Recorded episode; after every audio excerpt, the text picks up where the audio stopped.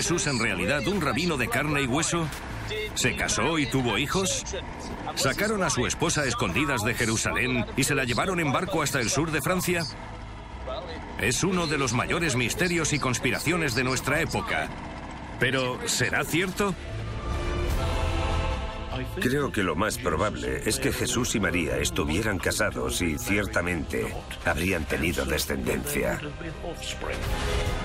Sabemos que pone Saulus filia, así que sabemos que tuvo una hija. Así que esto respalda el hecho de que estuviera casado. Sí, y que tuvo hijos. El protagonista de la película de la Iglesia Católica es un hombre llamado Jesucristo, y cualquiera que interfiera en eso tendría que ser borrado de la historia, que es justo lo que hicieron. ¿Cuál es la prueba que demuestra la teoría del linaje? Creo que hay una tumba, que por lo menos es la de María Magdalena. Y puede que más. Puede que fuera del hijo de María Magdalena, o incluso el cuerpo de Jesús.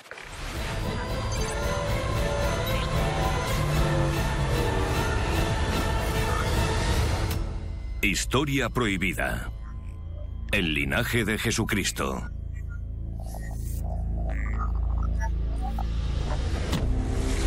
Sur de Francia. Muchos expertos, autores e historiadores creen que Jesús podría haber estado casado con María Magdalena. En el sur de Francia hay una tradición según la cual llegó cerca de Marsella con su hijo cuyos descendientes se casaron con miembros de la línea real merovingia francesa, creando la Sang Real, un linaje real, el auténtico Santo Grial.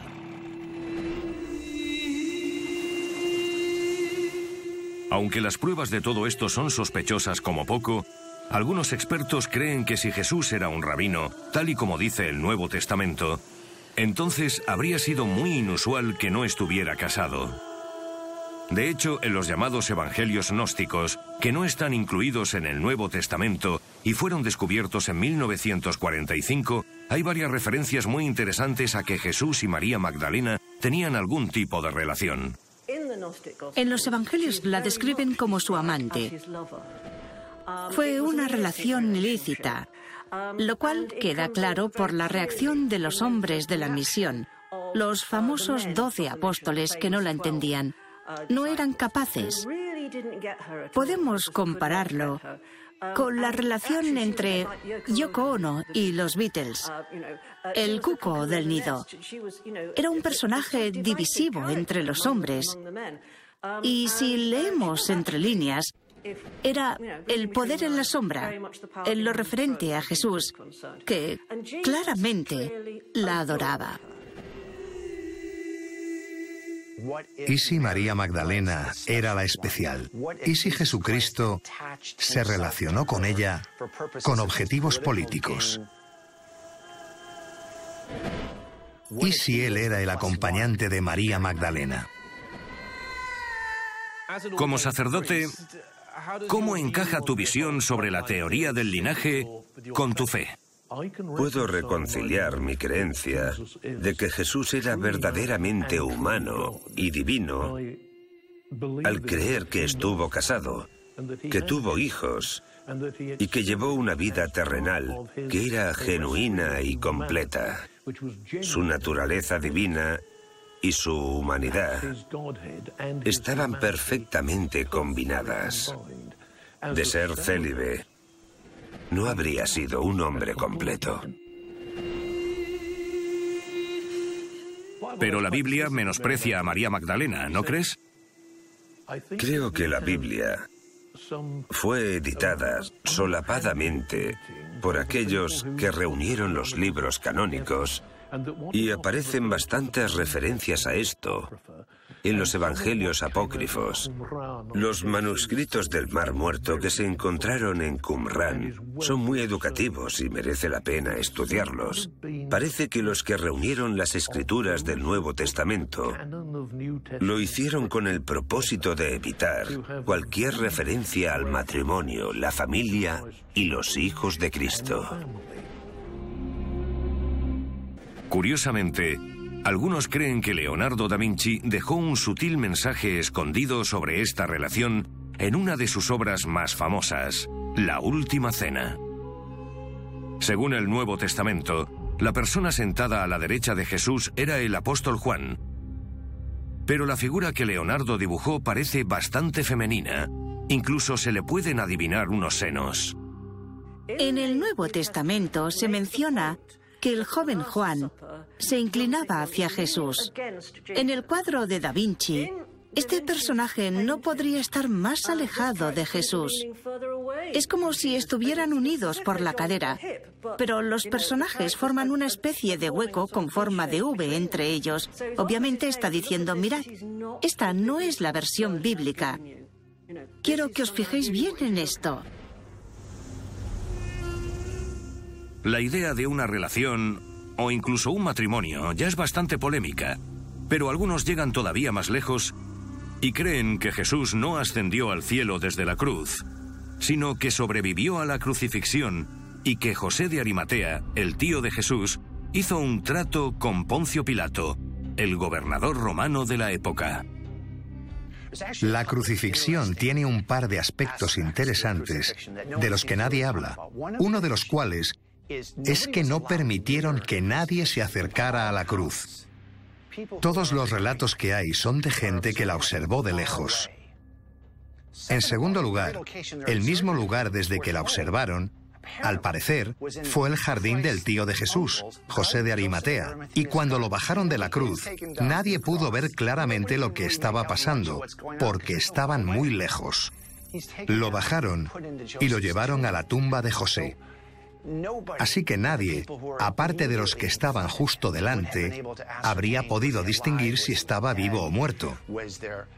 ¿Habrían puesto un sedante en la esponja? ¿Cómo lo organizarían todo? Lo vieron desde lejos. Además, esto resolvería un problema político, que es que Jesucristo ya no era bien recibido. Era un rebelde y los romanos estarían mejor sin él. Pero como su tío tenía tan buena relación con el gobierno romano, parece que no es tan descabellado que hubieran llegado a un acuerdo. Hagamos como que le matamos. Y luego te lo llevas de la ciudad.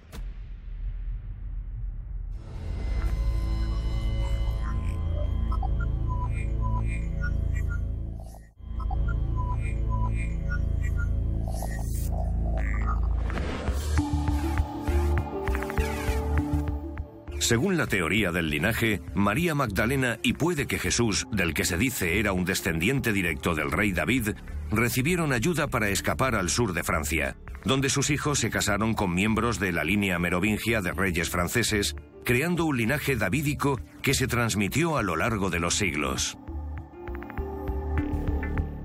No hay pruebas fiables de esto, pero lo interesante es que había un grupo llamado los Desposini, que significa del Señor. Afirmaban ser los descendientes directos de Jesús y fueron perseguidos por la Iglesia de Roma los primeros siglos después de Cristo. Y no solo eso. Había comunidades judías al sur de Francia en la misma época, algunos de cuyos dirigentes también afirmaban descender de este linaje davídico. Creo que la leyenda de que viajaron al sur de Francia probablemente sea cierta, y es por un par de motivos. Los romanos no solo tenían muchos asentamientos en el sur de Francia, sino que Poncio Pilato tenía una residencia allí, y si había hecho un trato con los romanos y necesitaba un lugar donde esconderse, ¿por qué no organizarlo con antelación? Además era perfecto para todos porque fue a la Galia francesa, que era el centro del mundo judío fuera de Jerusalén. Tendría sentido.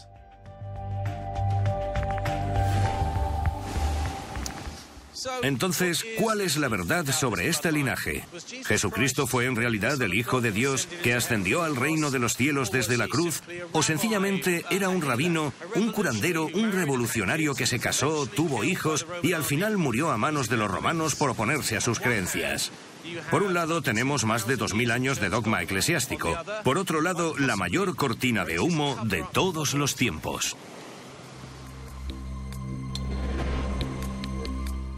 Ya sé que no hay pruebas que respalden esta teoría. Pero si Jesús era un descendiente del rey David y sus seguidores en Jerusalén creían que era el Mesías, No parece una locura que Poncio Pilatos hubiera accedido a sacarle a él y a su pareja de Jerusalén y enviarlos lo más lejos posible.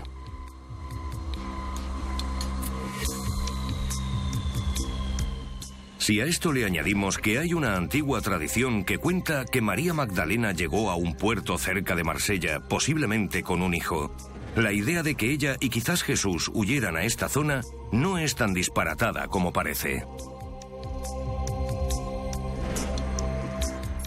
Valle de Lod, sur de Francia.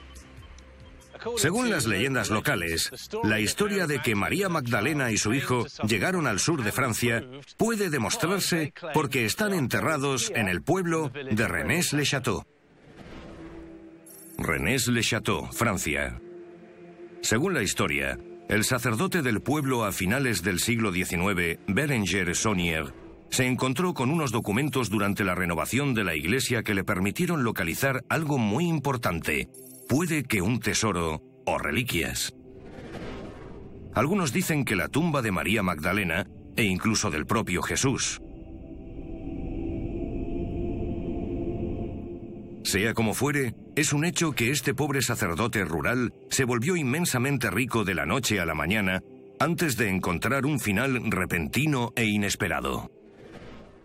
A finales del siglo XIX, el sacerdote de un pequeño pueblo que intentaba sobrevivir con un salario equivalente a seis libras esterlinas al año o 50 peniques al mes, que serían menos de un euro al mes para vivir, de pronto se convirtió en el hombre más rico del sur de Francia y se puso a gastar como si no hubiera un mañana. Renovó por completo la iglesia, se construyó una magnífica villa, Villa Betania, colocó estatuas alrededor de la iglesia y se dedicó a gastar, gastar y gastar. ¿Y de dónde salió el dinero? Eso sigue siendo un misterio sin resolver. Hay una teoría según la cual chantajeó al Vaticano porque había descubierto lo que supuestamente sería la tumba de María Magdalena, con documentación que sugería que Jesús no había resucitado, sino que había sobrevivido a la crucifixión se había ido al sur de Francia con María Magdalena, donde habían formado una familia, abandonando todas sus ideas mesiánicas en Israel. Al descubrir esto, Sonier pudo decirle al Vaticano, por cierto, he descubierto que toda vuestra iglesia se fundamenta en un error, y si me pagáis no diré nada. Así que supuestamente era un chantajista.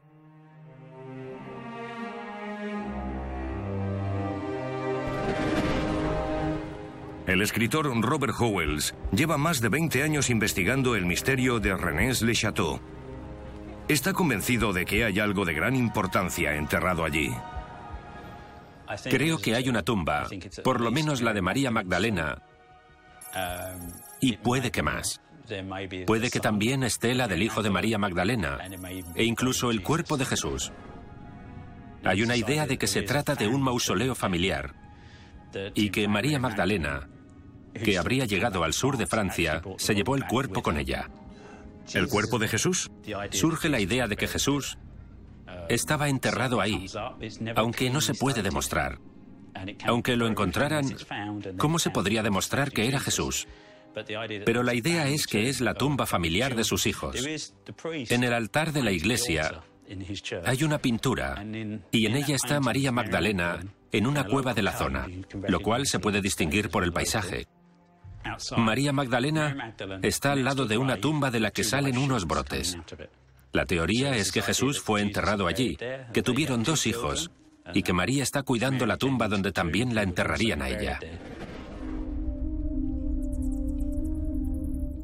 Mucha gente ha excavado en los alrededores de Rennes-le-Château en su busca, pero no ha encontrado nada. No, no es una zona fácil en la que buscar. Muchas tumbas alrededor de Rennes son cuevas de piedra caliza y hay miles de ellas.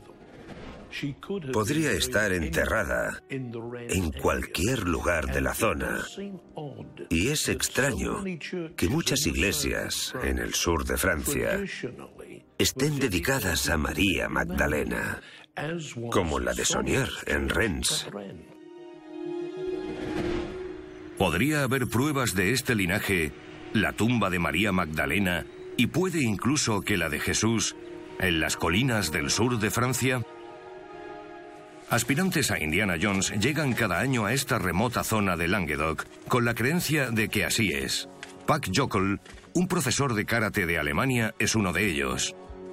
Cree que el sacerdote Sonier dejó pistas escondidas sobre un secreto importante en la decoración de la iglesia. Esta es la iglesia. Es mucho más colorida de lo que imaginaba. Sí, incluso un poco excesiva, diría yo. Te voy a enseñar algo.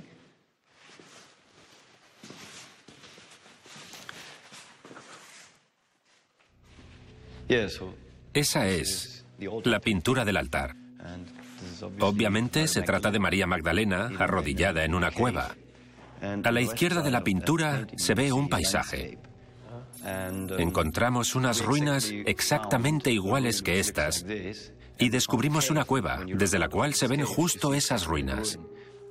Así que el lugar en el que está arrodillada, esa cueva existe y está aquí cerca. Sí, eso creemos. ¿Y lo sabéis por la topografía, las montañas y el edificio en el... Así lo averiguamos, sí. ¿Y creéis que habéis encontrado la cueva? Hemos encontrado una cueva con un fondo exactamente igual. Si es esa la cueva en la que María Magdalena estuvo arrodillada, no lo sabemos. Al entrar, lo primero que se ve es que Sonier nos enseña algo. Así es. En lo que obviamente él creía. Esta podría ser la pista principal, sí. Pat también cree que el sacerdote dejó una pista oculta en la decimocuarta estación del Vía Crucis. Tradicionalmente representa el cuerpo sin vida de Jesús, que es llevado al sepulcro tras la crucifixión. Pero en esta hay una luna llena en el cielo, por lo que la escena tiene lugar de noche. Para los judíos era ilegal tocar cadáveres después del atardecer. ¿Sería esa una pista sutil del sacerdote de que Jesús no había muerto en la cruz? Parece que al cambiar ese detalle y poner la luna donde debería estar el sol, dirige nuestra atención hacia el hecho de que lo que pensamos que era ese suceso puede que no lo fuera. Si esa información herética también incluyera la información histórica de Jesucristo, podía haber demostrado la mayor importancia de María Magdalena. ¿Pero hay pruebas de eso? ¿Qué hizo después de su supuesto descubrimiento en 1891? Erigió una torre la Torre de la Magdalena. El día de María Magdalena es el 22 de julio y esta torre tiene 22 escalones en un ángulo de 22 grados. 22 escalones hasta una ventana que da, sin lugar a dudas, a una cueva cuyo antiguo nombre es el sepulcro de María Magdalena. Así llama la atención sobre María Magdalena y el hecho de que puede que la crucifixión no fuera como nosotros pensamos.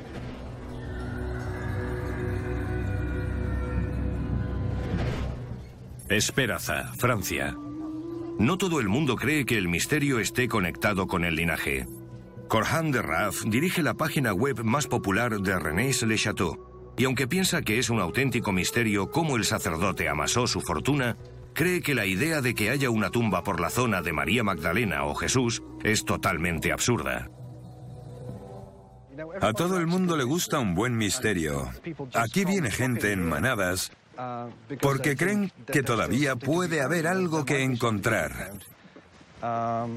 La idea de que tú, yo o cualquiera pueda cavar un hoyo y encontrar oro o algo es enormemente atractiva para muchos y al fin y al cabo eso es lo que buscan.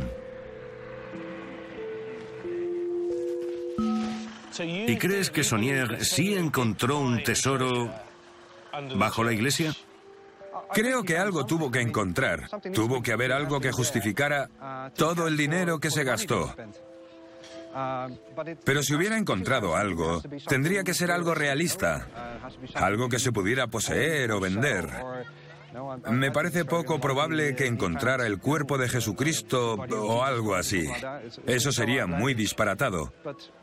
Pero si hubiera encontrado oro, o las pertenencias o los muebles de alguien o lo que sea, podría haberlo vendido y así conseguir dinero.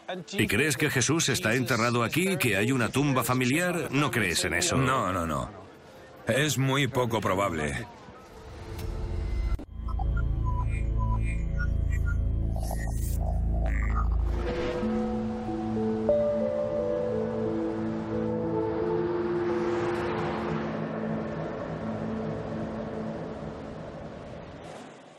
Rennes-les-Bains, sur de Francia.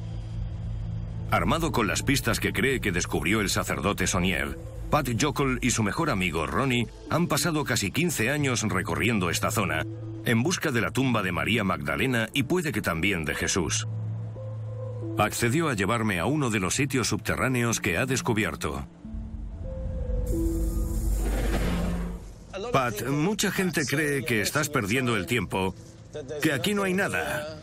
¿Qué tienes que decirles? Ya, muchos dicen que es como el monstruo del lago Ness, en Escocia. Pero hay tantos rumores y tantos hechos históricos que no se puede descartar. Sí. ¿Es aquí? Hemos llegado, sí. Vaya. Bueno. ¿Y cómo entramos? Te deslizas y ya estás dentro. Vale. ¿Entras primero? Sí, vale. ¿Llevas la linterna? Sí. ¿Qué crees que hay enterrado en Rennes-le-Château? En cuanto a objetos, el priorato de Sion siempre ha afirmado que hay pruebas de que Jesús estuvo casado. Y una de ellas podría ser una piedra tallada, algún tipo de archivo de la boda o una inscripción. Pero harían falta otros objetos que lo confirmaran, y algunos piensan que hay una tumba familiar ahí abajo.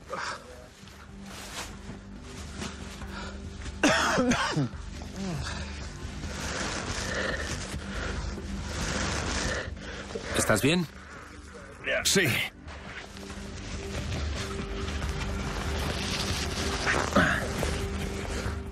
Bueno.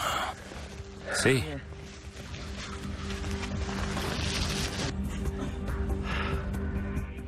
La entrada es un poco estrecha. Sí.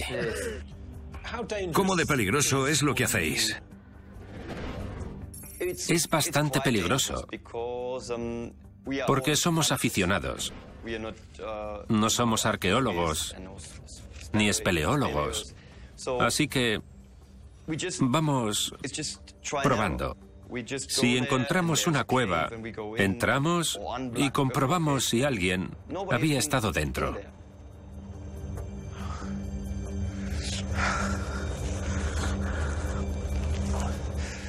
¿Y este es el tipo de cuevas en el que pensáis que podría haber algo enterrado? Sí, podría ser. Es una cueva de los alrededores de Rennes-le-Château. Y es increíble porque todo parece artificial. No lo es, pero lo parece, con formas rectas y todo eso. Es impresionante. ¿Y se mete por debajo de la montaña? Eso es, sí. Fantástico. Una galería como esta es muy poco común en esta zona. Parece una mina o algo. Sí, pero no lo es. Es una grieta en la piedra, pero nunca fue una mina. Ya. Este tipo de roca... Caminando por este pasaje subterráneo cerca de Rennes-le-Château, me invade la emoción al pensar lo que podría estar ahí enterrado desde hace siglos.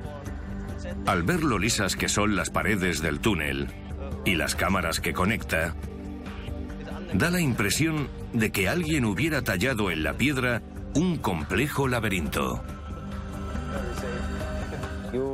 Señalamos algo en el mapa y decimos, ahí debe haber una cueva.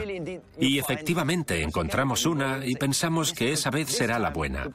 Entramos y resulta que no. Entonces al salir decimos, bueno, no era esta. Quizás sea la siguiente. Y así seguimos.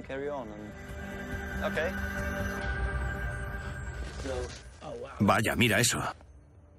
Aquí termina. Si quisiera enterrar algo, Pat, este es el tipo de sitio en el que lo haría. Sí, yo también. Así nadie lo encontraría. Si lo enterraras ahí, ¿luego qué harías? ¿Lo taparías con un montón de piedras? Es justo lo que buscamos, un sitio como este. ¿Y estos cazadores de reliquias y tesoros han encontrado algo significativo?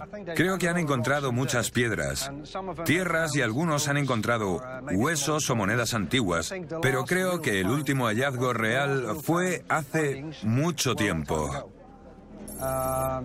Desde hace 20 o 30 años, nadie ha encontrado nada aparte de desilusión y decepción. ¿Y eso no les desanima? No, no, ni lo más mínimo.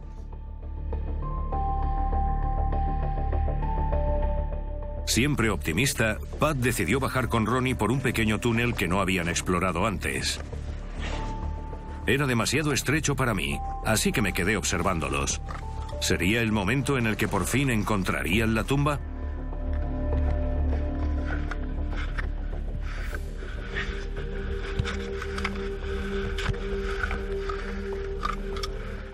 ¿Estáis bien? Sí. ¿Qué veis? Sigue un poco más. Pero... Esto es muy estrecho. ¿Es demasiado pequeño para mí? Sí. Vale. Eso creo. Aquí hay otro pasadizo. Con agua. Le encanta. Se nota cómo se le iluminan los ojos cuando ve algún hueco por el que gatear. Sigue tan emocionado como el día que empezó. He llegado al final. Es bastante grande. ¿Has dicho que es grande? Desde aquí no lo parece. Largo, quería decir. ¿Cómo era? Muy estrecho. ¿Sí? Deja que coja la cámara. Ya está. ¿Cómo era? Muy estrecho. Pero ha sido interesante explorarlo. ¿Sí? Sí. ¿Merece la pena seguir excavando aquí? No, no creo. ¿Te sorprende la pasión que este lugar parece producir? La gente viene año tras año. Es de locos, ¿verdad? Este sitio se está convirtiendo en un lagonés religioso o algo así. Si me sorprende, bueno, yo también vuelvo. Así que supongo que estaré tan loco como el resto. ¿Qué crees tú que hay enterrado aquí, si es que hay algo?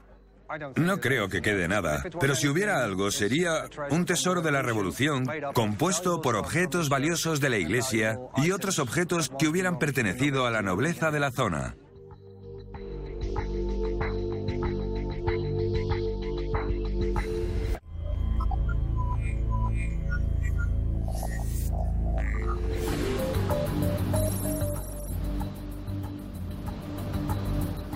Y la historia del linaje da otro giro.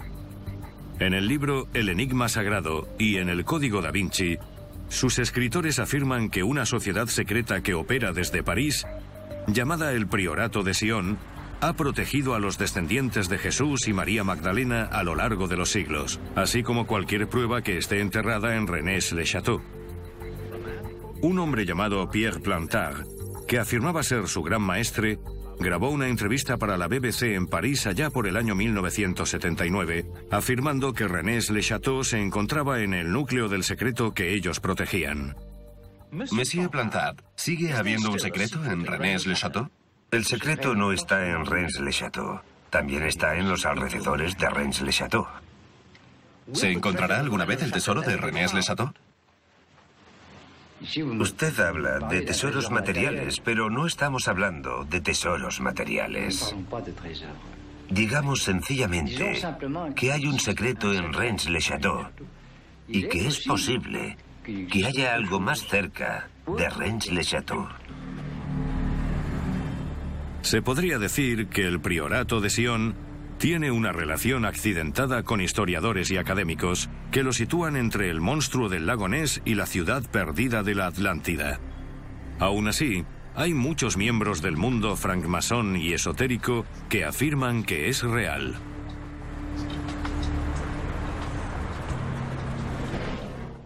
Se supone que algunos de sus maestres fueron Leonardo da Vinci, Sir Isaac Newton y el artista francés Jean Cocteau.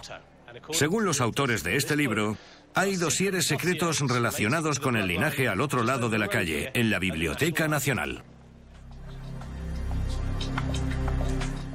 Estos dosieres aparecieron por primera vez en la Biblioteca de París en los años 50. Y aunque la mayoría de académicos los descartan, al igual que al priorato de Sion, como un engaño, el escritor Robert Howells se ha pasado más de una década investigando esta sociedad secreta y, según cuenta, ha logrado obtener un acceso privilegiado a su círculo interno.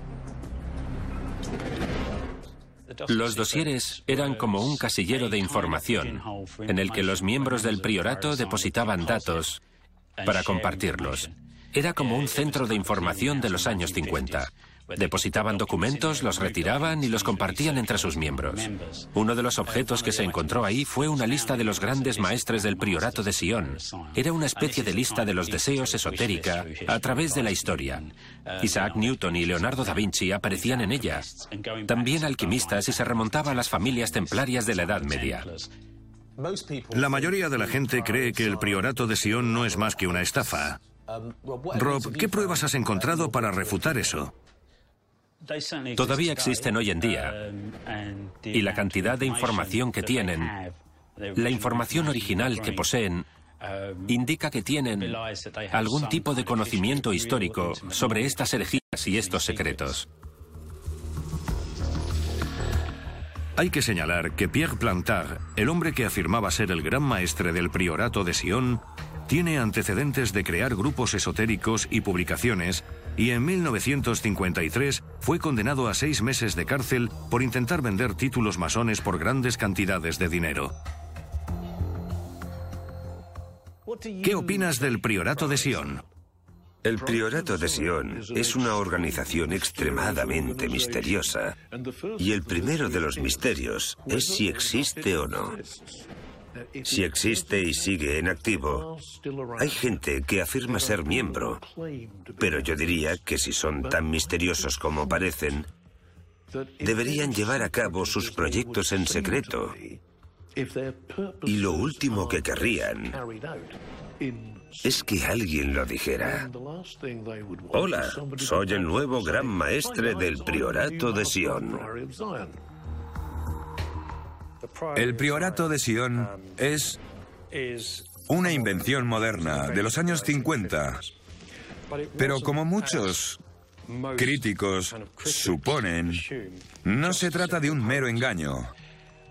En realidad era una tapadera, una fachada para otras sociedades secretas que existen desde hace varios siglos. No mil años, sino un par de siglos. Era una tapadera para que pudieran hacer ciertas cosas sin revelar su existencia.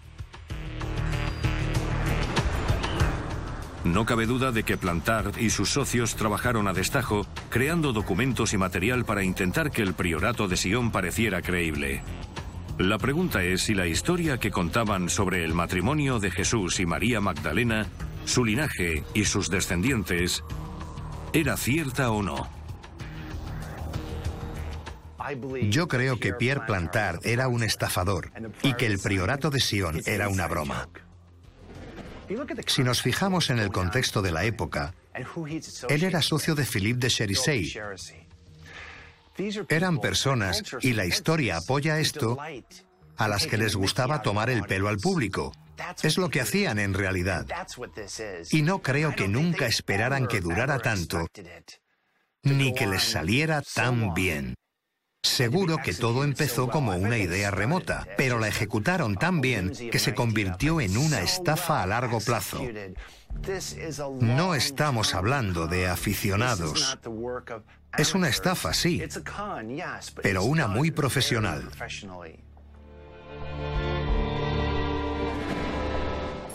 Londres,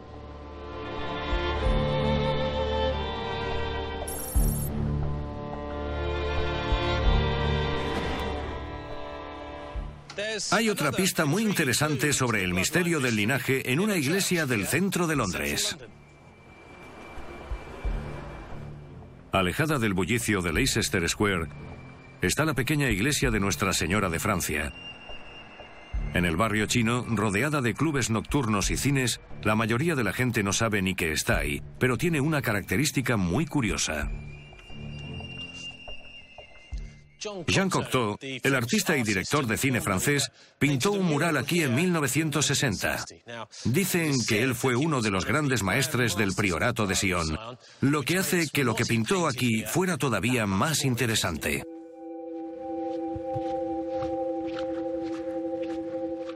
Pintó un enorme mural de la crucifixión dentro de una pequeña capilla lateral, pero está repleto de elementos extraños. Por ejemplo, de la persona que está siendo crucificada solo se ven los pies. ¿Sería una referencia a la idea de que Jesús no murió en la cruz? También es extraña la figura que algunos creen es el propio Jesús, que tiene el símbolo del pescador en el ojo y mira hacia la cruz con el ceño fruncido. A esto se le añade la llorosa figura de una joven mujer, demasiado joven para ser su madre, pero que posiblemente fuera su esposa, María Magdalena ocupa una posición prominente al lado de la cruz. Y para rematarlo, Cocteau se pintó a sí mismo en la escena observándola con lo que parece ser una expresión irónica.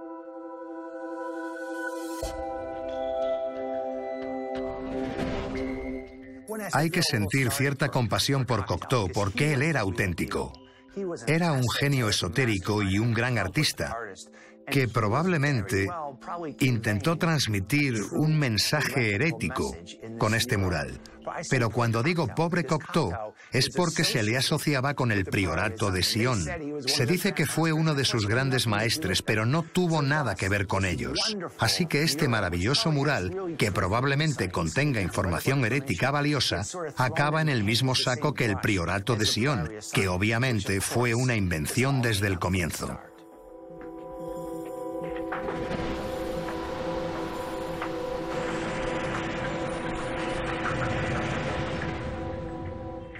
Una de las preguntas que me llevo planteando desde el principio es si hoy en día habrá descendientes de Jesús y María Magdalena que estén vivos. Bueno, hay gente que afirma formar parte de su linaje y ahora voy a conocer a uno de ellos. La familia Montgomery afirma que su linaje se remonta hasta los reyes de Mesopotamia, mil años antes de Cristo. El profesor Hugh Montgomery se ha pasado la mayor parte de su vida buscando documentación que demuestre su linaje y ha accedido a reunirse conmigo en un hotel de Londres para enseñarme parte de ella. Esto es una copia, una fotografía de los evangelios siriacos que se encuentran en una universidad de Cambridge y son muy famosos. Esta es la versión más antigua. Se podría decir que es una versión del arameo. Es la versión nabatea del arameo, que era el idioma en el que Jesús y sus hermanos hubieran hablado. Lo que tenemos aquí es una traducción del siglo XVI. Y lo importante es la última parte. Josephus ex Marie genuit Jesu. José. Um, y María engendraron a Jesús. Y a sus hermanos Judas y Jacobo.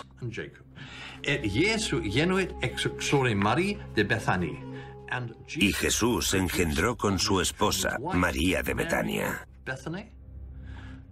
Aquí tenemos un problema, porque falta una parte y no la podemos leer, pero sabemos que pone Saulus Filia, así que tuvieron una hija.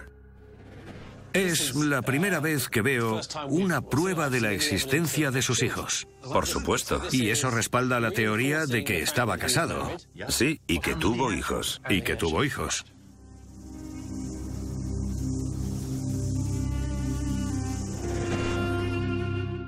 Hugh también me enseñó un fragmento de papiro que se cree data del siglo IV después de Cristo.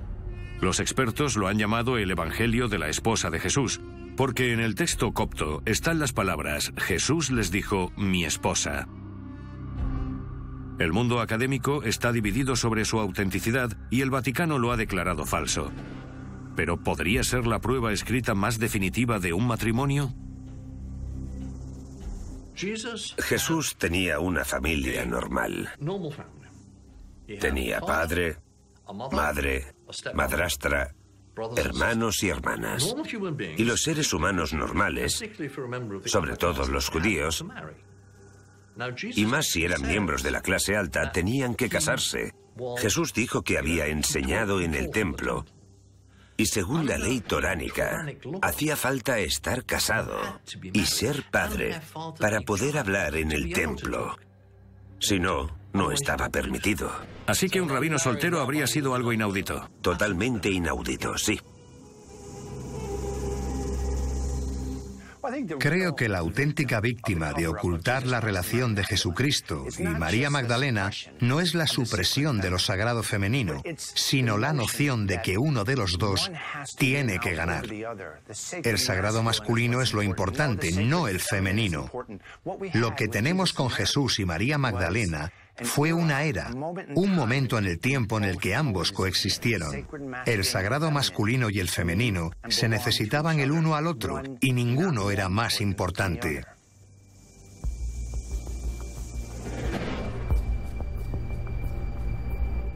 La pregunta del millón de dólares es si hay alguna prueba tangible que demuestre esta teoría. Hasta cierto punto, todos los caminos parecen llevar al pequeño pueblo de Rennes-le-Château y lo que fuera que su sacerdote Berenger Sonier encontrara a finales del siglo XIX. Si se resolviera ese misterio, se podría encontrar alguna prueba sobre el linaje. La teoría que me gusta más es que descubrió algo de un valor inmenso. Puede que la tumba de María Magdalena, pero fuera lo que fuera, lo que encontró Sonier habría tenido un gran valor religioso para el Vaticano, para que le pagaran tanto dinero. ¿Lo habría guardado en la iglesia o lo habría escondido en las montañas? Sí, puede que se lo llevara para guardarlo o que lo dejara donde lo encontró e intentara cuidarlo. Estas vistas son inspiradoras, ¿verdad? Pues sí. Me puedo imaginar a Sonier pensando, tengo que esconder esto en algún sitio. Sí, eso es. Y eso le habría inspirado, ¿no? Sí. Si hacemos caso a docenas de escritores, Berenger Sonier, el sacerdote de este tranquilo pueblo, hizo un descubrimiento. Halló algo tan polémico que alguien, probablemente el Vaticano, le pagó generosamente para mantenerlo en secreto. ¿Sería una tumba familiar de María Magdalena y Jesucristo prueba del linaje? Bueno, he conocido a muchos que creen que ese podría ser el caso, pero hasta que puedan aportar pruebas concretas para respaldar sus afirmaciones, lo más probable es que nunca abandonara Tierra Santa. Hasta la próxima.